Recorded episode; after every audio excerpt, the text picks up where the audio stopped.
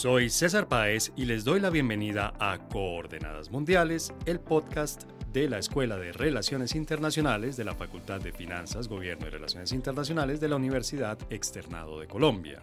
Al parecer, los 80 son los nuevos 60. Al menos eso se deduce de las edades de los candidatos a las próximas elecciones presidenciales en Estados Unidos. Joe Biden, el actual presidente, cumplirá 80 años en noviembre y Donald Trump, su más probable oponente, está a punto de cumplir 76. A esta particularidad se suma que por primera vez se enfrentarán dos candidatos que han sido presidentes de ese país. Como la mayoría de las elecciones democráticas, las del próximo año en Estados Unidos sirven no solo como medición de la popularidad de los candidatos, sino de las prioridades del electorado.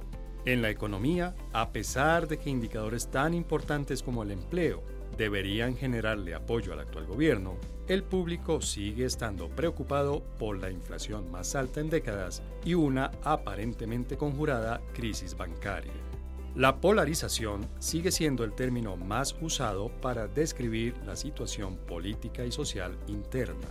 Son frecuentes las noticias sobre confrontaciones ideológicas y ni qué decir de los incidentes raciales, muchos de los cuales son trágicos. A estos temas se suman otros como la prohibición del aborto.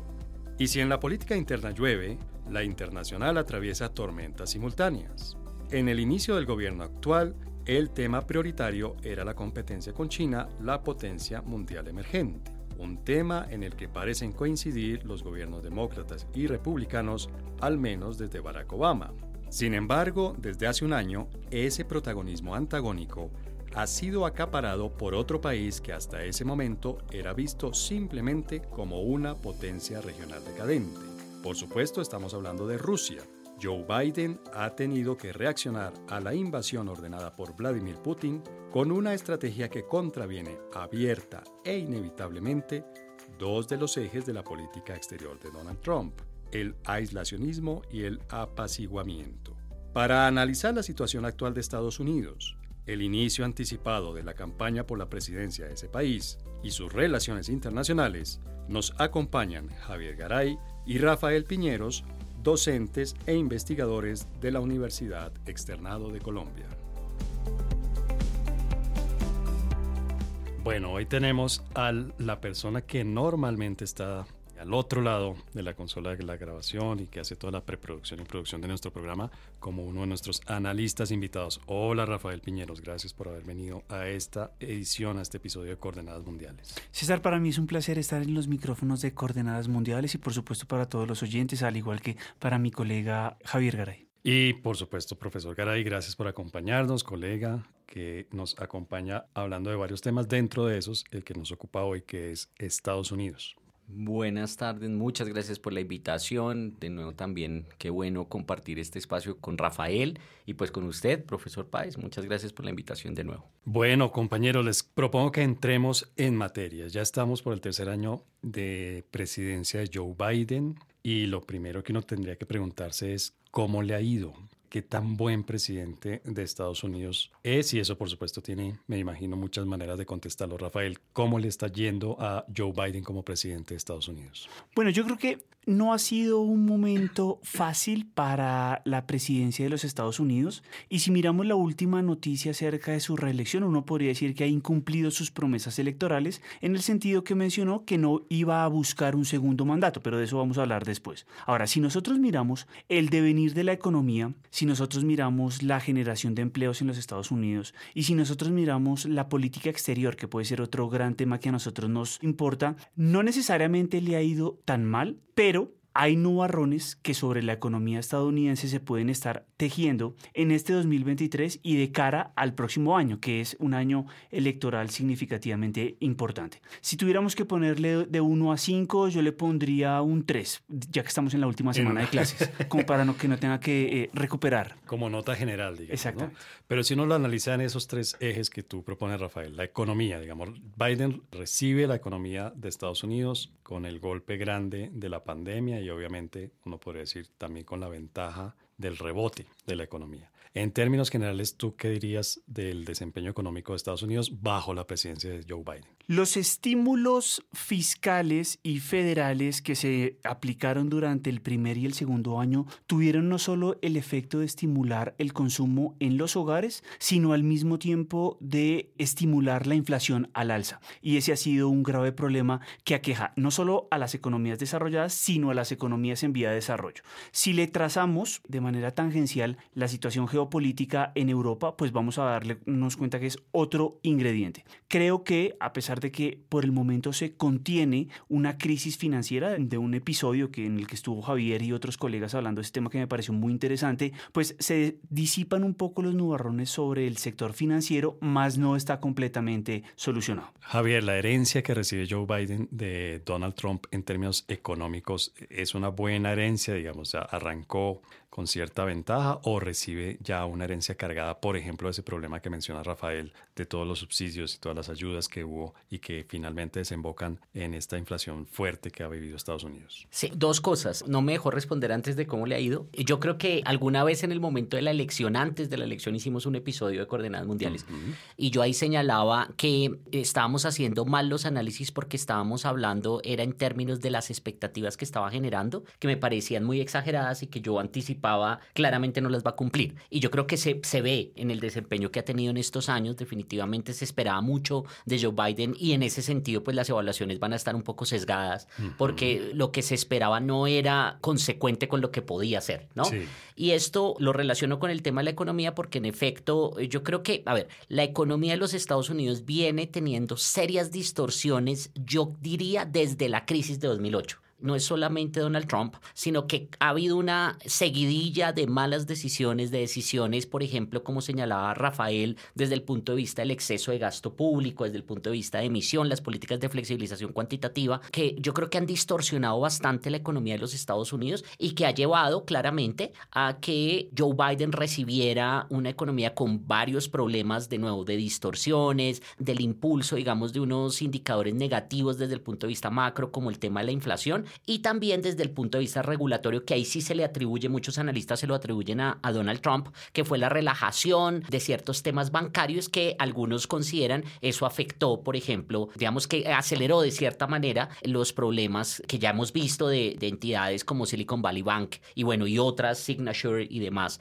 que ya han sido evidentes. Entonces yo creo que la verdad ha sido una seguidilla de malas decisiones y el legado pues claramente no ha sido muy positivo. Y en términos de sociedad, Rafael, digamos, uno veía que a Donald Trump se le acusaba, y yo creo que con buena parte de razón en que había exacerbado la división que había en Estados Unidos, ¿no? La polarización, esa es la palabra que se utiliza tanto y diría yo que en exceso, pero esa división, esa confrontación, si se quiere, de, no sé, de raza, de clases sociales, de lo que uno ve, digamos, que sucede en Estados Unidos. Y parte de lo que se esperaba Joe Biden es que ayudara, no sé, a disminuir esa polarización. ¿Uno podría decir que en eso ha habido algún avance? Esa pregunta de entrada es compleja de responder desde mi perspectiva porque uno tendría que trazar primero una línea de inicio.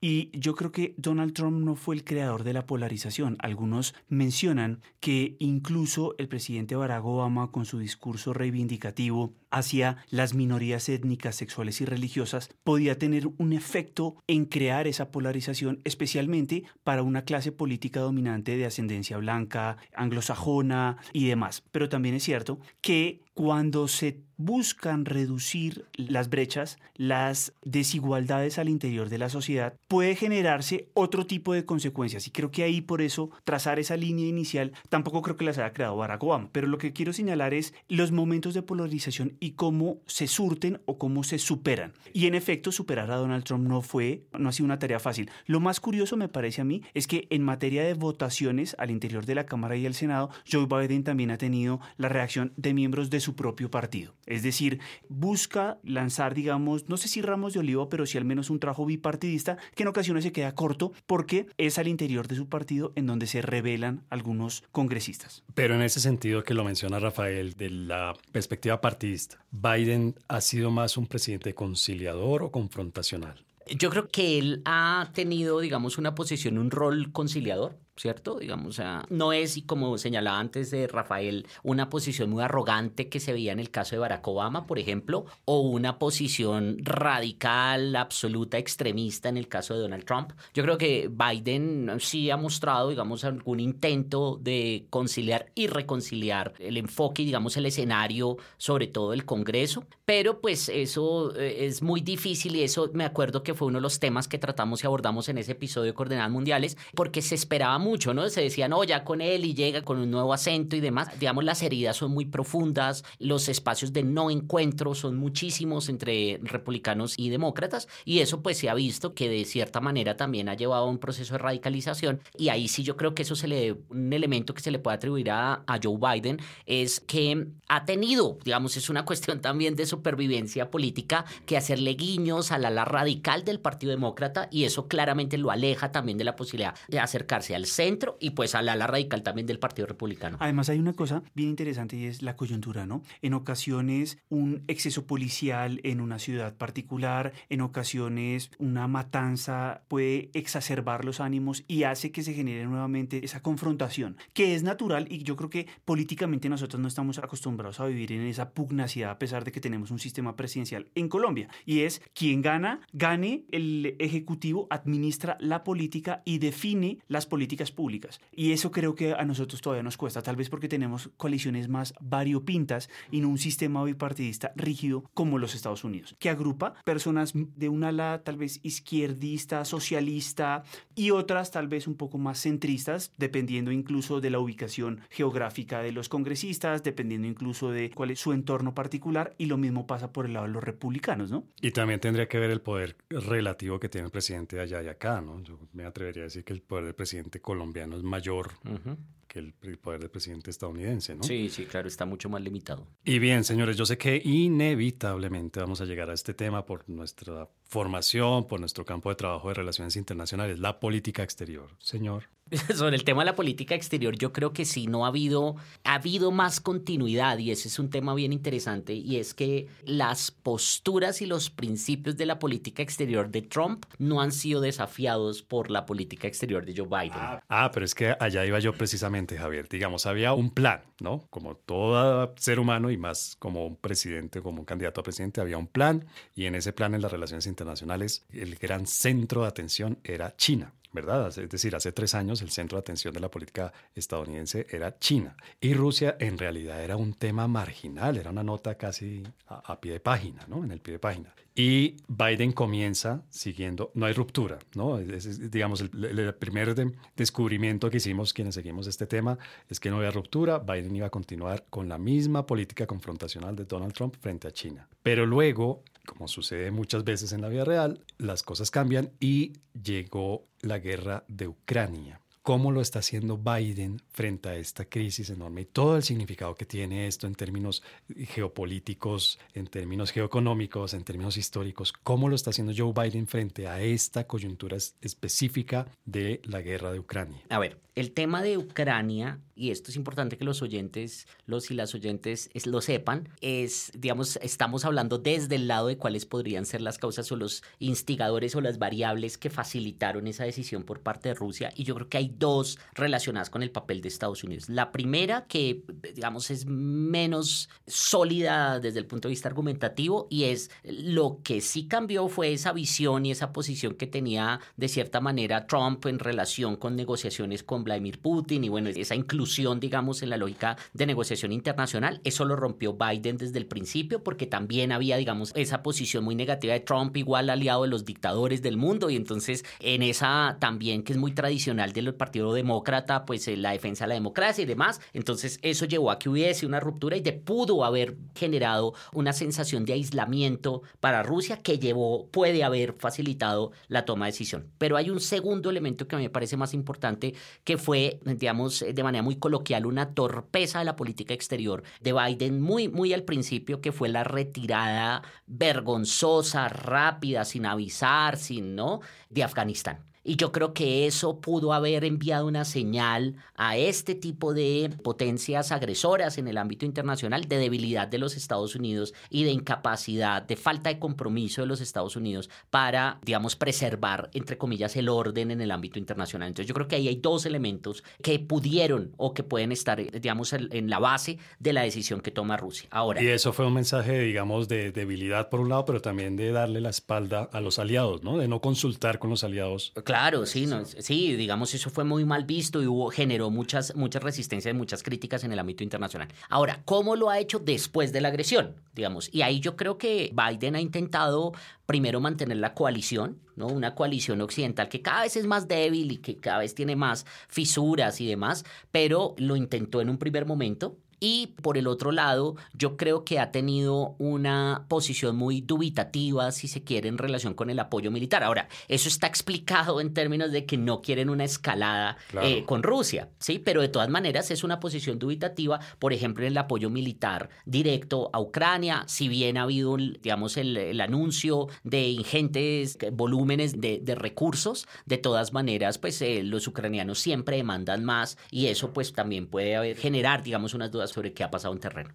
Rafael, en esto hay un antecedente importante, me parece a mí, y es la reacción que tuvo el gobierno de Barack Obama, del que hizo parte Biden como vicepresidente, frente a la invasión a Crimea. Digamos, muchos tienden a decir, a, sumar a esos argumentos que nos dice Javier ahora, que la reacción de Estados Unidos frente a, la invasión de Rusia a Crimea fue muy débil, muy tímida, realmente poco contundente, y que eso también le envió el mensaje a Vladimir Putin de usted puede hacer lo que quiera en Ucrania. O sea, Biden es un Biden diferente el de ahora al que era en ese momento como vicepresidente de Obama. Bueno, esa es una muy buena pregunta. Y yo creo que yo lo analizaría desde una perspectiva en la cual, al menos desde el final de la Guerra Fría, los presidentes republicanos y demócratas han cometido errores cuando se trata de intervenciones internacionales. La Operación Tormenta del Desierto retornó las fronteras después de la invasión de Irak a Kuwait, se considera que fue un error porque no se hizo el 2.0 y el 2.0 era deponer a Saddam Hussein, ¿cierto? Entonces lo dejaron ahí un tiempo más hasta que llegó la guerra contra el terrorismo y después el hijo lo terminó sacando y eso generó simplemente para señalar que los republicanos ahí cometieron un error cuando tenían el poder de la presidencia y del Congreso. El asunto en 2014 es que Ucrania no era parte, no era un big issue de la política exterior estadounidense. Era China, pero que por eso insisto en eso. o sea, el, gran problema, el gran desafío era China. Sí, digamos todo lo demás era secundario. Exactamente. Yo creo que desde George Bush, George Bush hijo, se empezaron a dar los primeros pasos para identificar a China como la competencia y el rival. Y por lo tanto, Ucrania y eventualmente las medidas que hiciera Rusia no hacían parte de la política exterior. Y por lo tanto, no es que no hubiera hecho nada, sí lo hizo. Estableció las primeras medidas que mantuvo Donald Trump y que Biden reforzó. Es decir, una medida típica demócrata y es sancionar, buscar que la sanción sea el que cambie la postura en materia de comportamientos de los demás. Pero no lo logró porque igual ya estaba casi, estaba a año y medio de las elecciones y obviamente ahí no iba a pasar mucho. Entonces él delegó en los europeos que se encargaran de la solución del problema, François Hollande y Angela Merkel. Y a partir de allí se generaron los acuerdos que sirven para establecer una hoja de ruta que no fue cumplida ni por Ucrania y no fue cumplida ni por la Federación Rusa, Minsk 1 y Minsk 2. ¿Listo? Ahora, llegamos a una situación en el 2020, ahí estoy relativamente en desacuerdo con Javier por lo siguiente, porque Javier dice que la salida de Afganistán fue desastrosa, caótica, sin consulta, con lo cual es parcialmente cierto. Los decretos estaban firmados desde el año anterior, pero para no dar un resultado negativo en política exterior, Donald Trump no lo hizo, ¿sí? Es mejor, dejó todo listo, nos tenemos que salir, pero yo no lo voy a hacer, que lo haga el siguiente, porque eso ya estaba acordado. Ahora, ¿qué hizo falta? Coordinación. ¿Qué hizo falta? Diálogo con los aliados. Que se dejó un montón de aliados regados que hoy o después empezaron a pedir asilo. Hubo personas que ayudaron a los Estados Unidos a mantenerse en Afganistán y que en efecto fueron perseguidos. Incluso se puede hablar hasta de asesinatos. Pues también es cierto que eso estaba arreglado y cantado. Y completó lo que no hizo Barack Obama, pero tampoco lo hizo Donald Trump, que fue salirse de Afganistán. Entonces alguien tenía que echarse el agua sucia y fue el abuelito. Ahora, llega la situación... El abuelito es el presidente de Estados Unidos. Sí, el actual. Entonces, llegamos a una situación en el 2022 en la cual Vladimir Putin decide nuevamente invadir. Concuerdo con Javier. En términos de la respuesta política, diplomática, ha sido una fiel copia de buscar aliados y fortalecer las alianzas de los Estados Unidos, especialmente con los europeos. Yo creo que hay un, punto verde a su favor porque lo ha mantenido, pero concuerdo en que son inestables y entre más se alarguen, menos posibilidades va a haber de mantenerlas porque eso cuesta y cuesta mucho y eso lo pagan los contribuyentes en el Reino Unido, en Francia y en los Estados Unidos. Pero hay una cosa en la cual poco se habla y Biden se aprovecha, digamos, del buen momento que dejó Donald Trump. Y es que la insistencia de Donald Trump logró que los estados europeos incrementaran como porcentaje del Producto Interno Bruto en materia de seguridad y defensa. Hubo un aumento significativo de algunos países en inversión en seguridad y defensa. Y creo que eso permite que hoy la OTAN, que permite hoy que las alianzas políticas y militares de los Estados Unidos sean efectivas. Entonces, si bien se le critica y hay una creciente parte de la población que le critica el hecho de mantener el apoyo político, diplomático y militar a Ucrania, ese ha sido efectivo hasta el momento. Que lo pueda mantener, no lo sé, y que hay una profunda crítica acerca de si debería dar más armas letales. sí, pero es que además eso se puede convertir también, seguramente si se alarga la guerra, se va a convertir en un tema de elecciones internas en ya Estados lo Unidos. Claro, y, y, ahí sí está, puede, digamos, el peligro y frente a lo que está jugando el presidente Biden es que la opinión pública estadounidense se canse de esta guerra, considere que es plata botada, etcétera, y comienza a haber oposición. Y digamos, Biden, es, decir, es una persona, no solo por la edad, sino por su larga carrera política, es una persona que tiene experiencia y que no puede desconocer un mensaje que hubo con el mandato de Donald Trump, y es que los estadounidenses no querían involucrarse en más guerras, ¿no? Es, digamos que parte de lo que llevó a Trump a la presidencia fue precisamente su promesa de sacar a Estados Unidos de esas guerras. Como Pero quisiera hacer un comentario corto porque la crítica que hacía Javier sobre las administraciones demócratas es cierto. Los demócratas tienen un ala moralista en sus intervenciones internacionales alrededor de la defensa de la democracia, del Estado de Derecho, etcétera, etcétera. Pero Biden dijo, vamos a hacer una política exterior para la clase media y de acuerdo a los últimos sondeos del Centro de Relaciones Internacionales de Chicago, sigue habiendo un apoyo superior al 50% en el mantenimiento de las sanciones, en el tipo de respuesta política y diplomática que se ha mantenido y en el apoyo militar no letal que se le ha dado a Ucrania. Es decir, por el momento, por eso pasa parcialmente. No sé si lo pueda mantener porque hay una muy fuerte oposición por parte de los republicanos sobre, bueno, esto no nos interesa y esto cuesta. Y acá eventualmente hay que salir, o si no es una O sea, no vale salirse de Afganistán para meterse en Ucrania. Claro, y eso va a ser tema de campaña, ¿o no, Javier? Sí, claro. Ahora, hay que aclarar también que, digamos, de ahí eh, el proceso de argumentación está en favor de Biden, y es que no hay tropas estadounidenses en terreno, ¿no? Y eso que tal vez es la mayor preocupación de los estadounidenses, pero sí hay recursos involucrados, que es la crítica principalmente a los republicanos, y eso en un marco, como lo hemos escuchado en estos días, de la necesidad de incrementar el techo de la deuda, ¿no? Entonces que los republicanos están presionando y lo que quieren es un compromiso por parte del gobierno federal de reducir el gasto. Y entonces ahí seguramente comenzará a haber otro frente de, digamos, de batalla, si se quiere interna, que es el tema de, bueno, la reducción también de la ayuda. Pero a usted le sorprendería, por ejemplo, que Trump sacara como uno de sus argumentos de campaña que él intentó y logró llevar las relaciones con Rusia por las buenas, con Corea del Norte por las buenas, con no, recuerdo qué otro país, digamos, de este, bueno, Irán no, Irán definitivamente no está en esa lista, pero que hubo más una política pues, Hungría. con Hungría, Turquía, una, política más de y liberal apaciguamiento, de no meter a Estados Unidos en más conflictos, y que Biden, demócrata, está llevando a Estados Unidos al borde de la guerra con una con la otra gran potencia nuclear que hay. Claro, es posible, es posible que esa sea una línea de, de argumentación de, de, de, Donald Trump. De hecho, en los mítines, tú sabes que lo ha dicho, es fiel único presidente después de la Guerra Fría en el cual Rusia no atacó a ninguno de sus vecinos, lo cual es, es, cierto, en esos cuatro años no, no hubo. Ahora, es cierto, pero no sé si eso permitiera que los Estados Unidos fuera más seguro o que la posición de Rusia no se hubiese fortalecido, ¿no? El hecho de que no haya un conflicto o que no hubiese atacado a sus vecinos en esos cuatro años no significa que para los Estados Unidos eso fuera positivo teniendo en cuenta lo que pasó después, no solo por la retirada de las tropas en Afganistán, sino por, por el entorno particular que se desarrolló. Recordemos que la política exterior multivectorial de Ucrania mira tanto a la Unión Europea y hay una muy fuerte presión al ver que sus vecinos, especialmente de Europa del Este, ingresan a un bloque y les empieza a ir mejor económicamente y por lo tanto los ucranianos dicen, ¿por qué nosotros no? Porque estamos detrás de Rusia y al mismo tiempo política y militar. Y es, ¿y qué pasa si ingresamos a la OTAN? Entonces, por un lado, el camino no era muy expedito, sino hasta hace poco, más de algunos meses, en los cuales la Unión Europea definió que Ucrania sería un candidato oficial. Y por el otro lado, cuando se abrió la posibilidad para que ingresara a la OTAN, pues ahí fue que Rusia también eh, montó en cólera y dijo, por nada del mundo. Bien, bueno, con esto nos queda claro, digamos, el panorama general de Estados Unidos en las grandes ligas de la política internacional.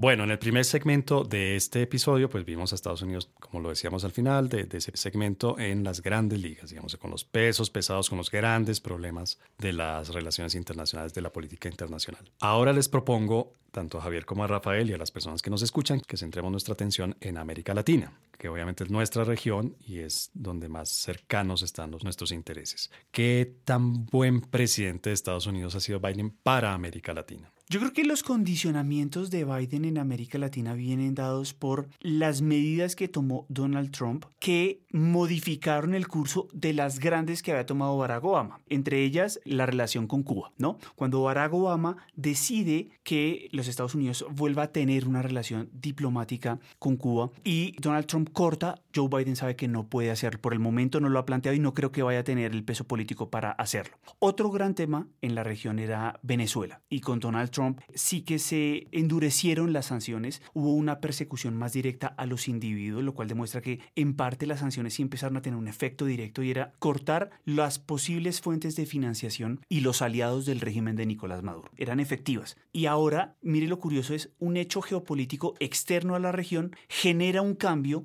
en la posición de Estados Unidos frente a Venezuela. Creo que ha sido el gran tema, porque si la invasión a Ucrania no se hubiese realizado, yo creo que a, a la administración Biden le hubiera quedado difícil y tampoco le hubiera tal vez interesado disminuir en parte las sanciones al régimen de Nicolás Maduro, que todavía se mantienen. Venezuela, Irán, Rusia, Corea del Norte hacen parte de un grupo que dentro de la escala de sanciones que maneja el Departamento del Tesoro de los Estados Unidos sigue siendo la más alta, ¿no? Entonces, eso no quiere decir que se haya disminuido, pero empezó a modificar significativamente. ¿Cómo? A partir, por ejemplo, de que altos funcionarios de petroleras pudieran ir a los pozos a mirar cómo estaban las, cómo estaban los pozos, cómo estaban las inversiones, qué, qué hay, ¿listo? Entonces, eso, eso es importante tener. Se disminuyó, pero no se quitaron completamente. Y acá, obviamente, el cambio de gobierno en Colombia me parece que ha sido un elemento importante. Vamos allí, en un minutito vamos a hablar específicamente de Colombia. Entonces, esas dos, Cuba y Venezuela, generaron unos cambios, uno inducido por las acciones que tomó su predecesor, es decir, no puedo volver a, a un entorno de relaciones políticas y diplomáticas como lo planteó el presidente Obama. Además, perdieron estados con ascendencia latina como la Florida en las elecciones de, del 2020. Y respecto a Venezuela, creo que el hecho que induce el cambio no es la intención de la administración, sino el entorno geopolítico, especialmente en términos de petróleo. La agenda de Estados Unidos con América Latina es diversa, ¿no? Y obviamente con cada uno de los países de América Latina hay unos temas específicos. Van desde el narcotráfico, lo sabemos bien en Colombia, hasta inversiones, comercio, inmigración. Ese tema de la migración no sé, había afectado las relaciones entre Estados Unidos y México. Biden le ha dado algún tipo de giro a la política de Estados Unidos y a la relación con México en ese tema o continúa la línea de Trump, digamos, con un lavado de cara? Sí, es que, de nuevo, lo que decía Rafael, digamos, en relación con Venezuela, efectivamente una cosa es que eh, se elimina la presión diplomática frente a Venezuela, pero no así la eliminación, por ejemplo, de las sanciones. Lo mismo yo creo que pasa en el tema migratorio. En el caso migratorio, yo creo, como en todos los temas, Biden generó unas grandes expectativas que a su vez incentivaron unos movimientos, por ejemplo, los, estas marchas que hemos visto desde el Darién, por ejemplo, el caso colombiano hasta el sur de los Estados Unidos, unos movimientos de migrantes que tenían como expectativa que este gobierno iba a ser menos restrictivo que el gobierno de Donald Trump para la aceptación de aquellas personas que llegaran a la frontera. No obstante, pues por otras razones, digamos por el tema de algunas decisiones judiciales, se restablece lo que se llamó en su momento el título 42 y que ahorita estamos a puertas de la eliminación, pero esto va a ser reemplazado por una medida que ya es histórica, que es el título 8, que es igual punitivo, restrictivo, ¿no? que lo que hace es, por ejemplo, la generación de expulsiones inmediatas, ¿no? a diferencia de otras medidas que se han tomado. Entonces yo creo que se ha generado unas expectativas, lo cual trajo unas medidas y unos movimientos muy negativos para todos los países involucrados, el caso colombiano, pero también el caso de México, el caso de Guatemala, el caso de Honduras, etc. Y definitivamente esas expectativas no se vieron cumplidas porque la visión sigue siendo la misma. Ahora, yo tengo ahí una hipótesis y es, es cierto que la aplicación de estas medidas de expulsión y demás no se hizo en los primeros años de Biden pero yo creo que eso tuvo una explicación desde el punto de vista económico. ¿No? El tema de la gran...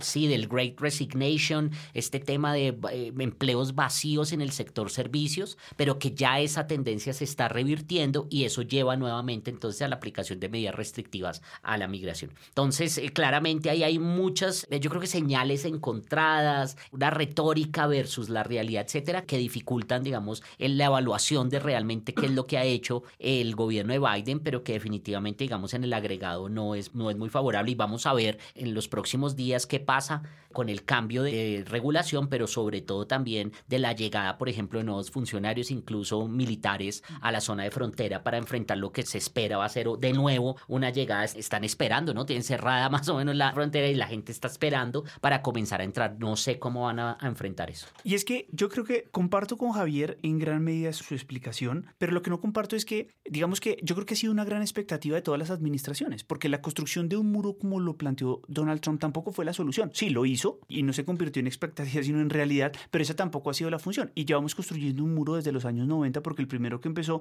fue por el presidente Bush, padre. Entonces, desde Reagan, que fue eh, la última gran reforma migratoria, la situación ha ido de mal en peor. Todos han cometido errores y errores pensados en la política local, ¿no? Porque la solución tampoco puede ser lo que planteaban los gobernadores sureños, especialmente Ron DeSantis de la Florida, Chris Abbott Texas, y es, ah, pues si llega gente los vamos a mandar para los estados amigos de la migración, que son el estado de Nueva York, el estado de California o los estados donde tienen mayorías demócratas, porque es ir a votar, y lo digo con profundo respeto, por supuesto, porque son vidas humanas, uno no puede ir a botar la basura a la puerta del vecino pensando que así se va a solucionar la situación, ¿cierto? Porque igual son medidas que se tienen que tomar para atender a un flujo de personas que está llegando indocumentada, enferma, en busca en ocasiones de, asilo, de refugio y que tiene que tener una solución frente a la situación que se presenta al borde de la frontera. Creo que de entrada Andrés Manuel López Obrador no le creía a Joe Biden y sabía que la relación no iba a ser fácil. De hecho, no tienen una buena relación. De hecho, creo que para AMLO era más fácil negociar con Trump que con Biden. Y en ese sentido, sí refleja una medida que al menos yo esperaba y era que el centro de, detención o el centro de acopio estuviera en México y no en Guatemala y en Colombia. Eso me pareció bastante curioso y refleja que la confianza para tratar sobre el tema migratorio entre los Estados Unidos y México está perdida. Y hasta ahora con Colombia hemos tenido dos presidentes de dos tendencias ideológicas muy diferentes durante la presidencia de Joe Biden. Quiero decir, tuvimos primero a Duque de derecha, tenemos ahora a Petro de izquierda y podríamos decir que Biden está más cómodo con Petro como presidente frente a temas de economía, frente a temas de Venezuela, frente a temas de narcotráfico? ¿O usted, Javier, lo vería igual de cómodo o incómodo a como estaba con Duque? Digamos, esa pregunta se puede responder de dos maneras. Y hay algo que se nos ha olvidado decir y es, estamos haciendo el análisis de América Latina, Estados Unidos, bajo un criterio de igualdad que con el resto de lo que usted llamó los grandes temas internacionales y eso no es así. América Latina desde hace muchas décadas, bueno, tampoco muchas décadas, hace un par de décadas diría yo, dejó de ser relevante, dejó de ser prioridad para Estados Unidos. Entonces es bajo esa visión de, de sí, digamos, es una región importante, es una región interesante, pero no es prioritaria para la política exterior estadounidense y en ese marco se toman las decisiones. Eh, allí es donde yo enmarco la relación definitivamente con Colombia, que, y por eso decía, uno puede responder esa pregunta de dos maneras. Una es desde el punto de vista, entre comillas, institucional, y es que ha habido una política bipartidista, ¿no? De acercamiento. Colombia es un aliado tradicional de Estados Unidos, eso no se cuestiona en ninguno de los dos partidos, etcétera, y eso pues yo creo que lo ha mantenido Biden y se ve claramente en la relación y pues con la llegada del presidente Petro al poder. Otra forma de contestarlo es desde el punto de vista personal, que tal vez es a lo que usted está haciendo referencia, y ahí sí yo diría, yo pensaría, yo no sé qué tan cómo realmente se siente, yo no sé si es más diplomacia, ¿cierto? Porque ahí hay un tema y es eh, claramente, pues el presidente Petro ha hecho declaraciones en contra de Estados Unidos, ha cuestionado, etcétera. Entonces yo no sé eso cómo,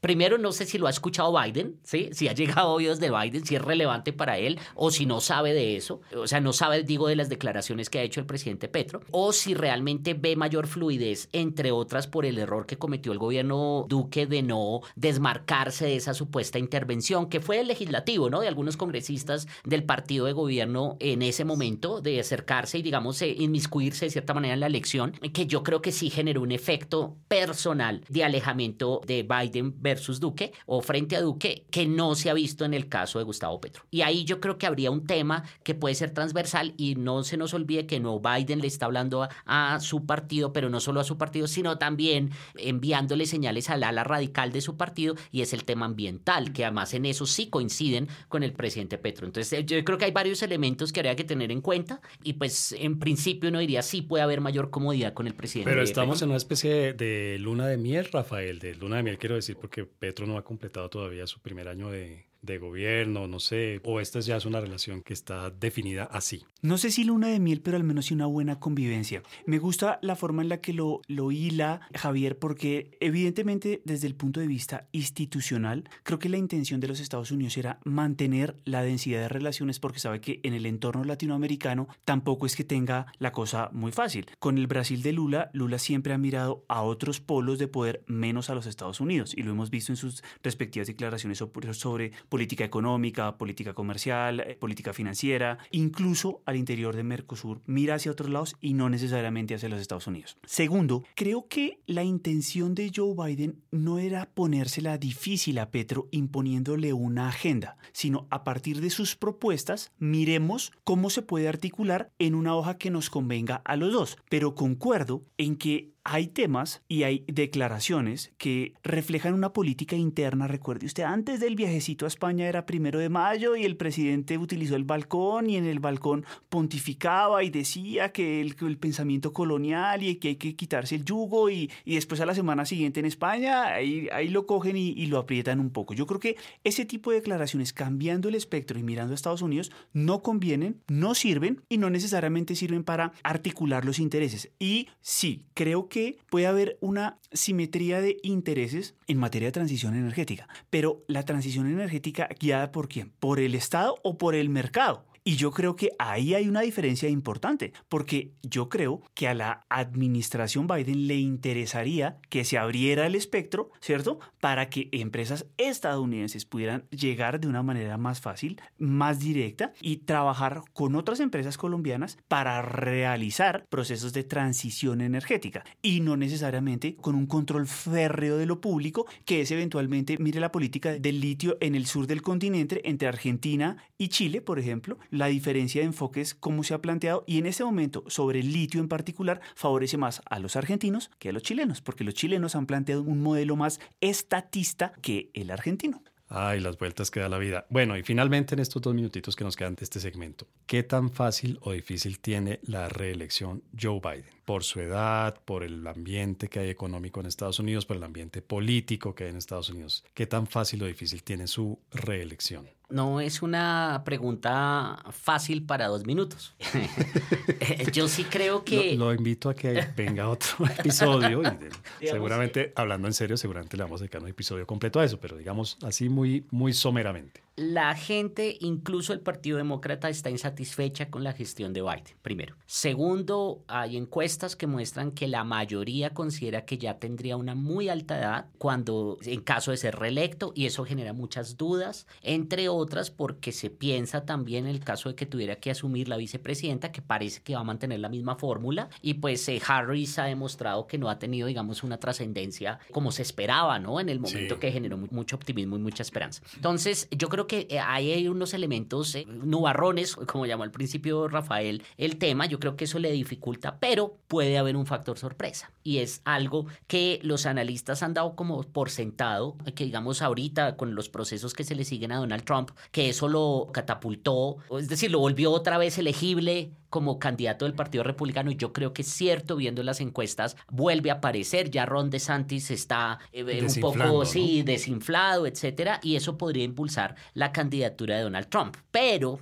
eso es desde el punto de vista del Partido Republicano y yo creo que en caso de ser candidato versus o enfrente de Biden, podríamos volver a encontrar la misma situación de hace cuatro años y algo que yo no sé de por qué desapareció del análisis político, el tema de las elecciones de Mitaca. Es que, es que la ola roja que se esperaba no se llevó a cabo, entre otras, por la sombra de Donald Trump, que generó muchas resistencias, incluso entre los republicanos, un tema que yo pensaba que no iba a ser trascendente dental para muchas personas del Partido Republicano. El tema del aborto sí resultó siendo determinante y muchos decidieron no apoyar candidatos apoyados por Donald Trump porque consideran que ya son muy radicales. Entonces yo creo que en caso tal de que Donald Trump sea el candidato opositor, ahí se mejoran las expectativas o las perspectivas de victoria de Biden. Rafael concuerda con eso. Biden la tendría, digamos, relativamente fácil si el candidato republicano es Donald Trump? Pues a mí lo que me da tristeza es que haya que elegir entre dos políticos de avanzada edad, ¿no? El presidente actual,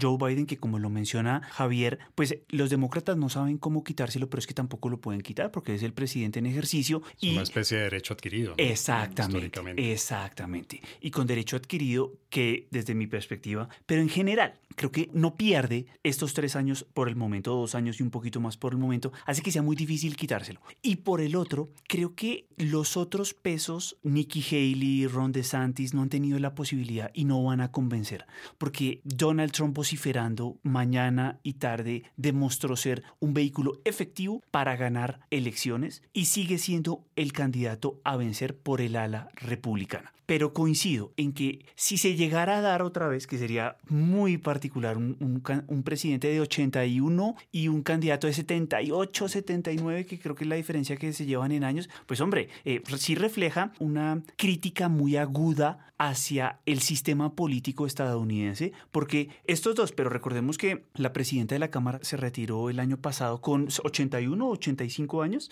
y también refleja, bueno, acá algo está pasando, la gerontocracia está llegando incluso a un una democracia desarrollada como es la estadounidense. Entonces, esa sería como la crítica que le haría, porque no hay candidatos de 40, 50, de otras generaciones. Es que estamos hablando de baby boomers, estamos hablando de, de personas que nacieron justo después de la Segunda Guerra Mundial. Bueno, yo sé que no es comparable por las funciones, por el significado simbólico, etcétera, etcétera, pero acabamos de tener la coronación de un rey de 70 años. Eso es cierto. Sí, me explico. Entonces yo me atrevería a decir que los 80 son los nuevos 60. Vámonos a las recomendaciones de coordenadas mundiales. La recomendación bibliográfica de Coordenadas Mundiales. Bueno, Rafael, ¿cuál sería su recomendación para las personas que quieran saber más sobre Estados Unidos hoy en día, para entender la política, la economía, la política exterior de Estados Unidos? Yo hoy me voy por dos publicaciones. He visto y me gusta mucho la revista Foreign Policy y la revista The Atlantic. Me parece que son dos buenas publicaciones con artículos muy liberales, pero al mismo tiempo muy bien centrados en el realismo político y en una manera de entender cómo los intereses de los Estados Unidos son fundamentales. Entender la política a partir de la definición de intereses y los intereses de los Estados Unidos por encima de otros buenos y loables valores como la democracia, como el multilateralismo, etcétera, etcétera. Bien. Y Javier, ¿cuál sería su recomendación? Hay, no para hacerle competencia a coordenadas mundiales, pero hay un podcast. Perdón, en coordenadas mundiales no le tenemos miedo a la competencia. Muy bien. De The Economist, que se llama Checks and Balances, que tratan y abordan los temas de política interna y política exterior de los Estados Unidos. Súper recomendado. Además, hay que seguirlo porque efectivamente es muy, muy, muy bueno. Sí, no tanto como otro que me queda mal mencionar, pero sí. Sí, no, es bueno. Realmente, coordenadas es el top. Muy bien. Fox News, alguno de los dos. Tucker Carlson ahora Fox News Post, Tucker Carlson, ¿no? Muy bien, muchas gracias por sus recomendaciones.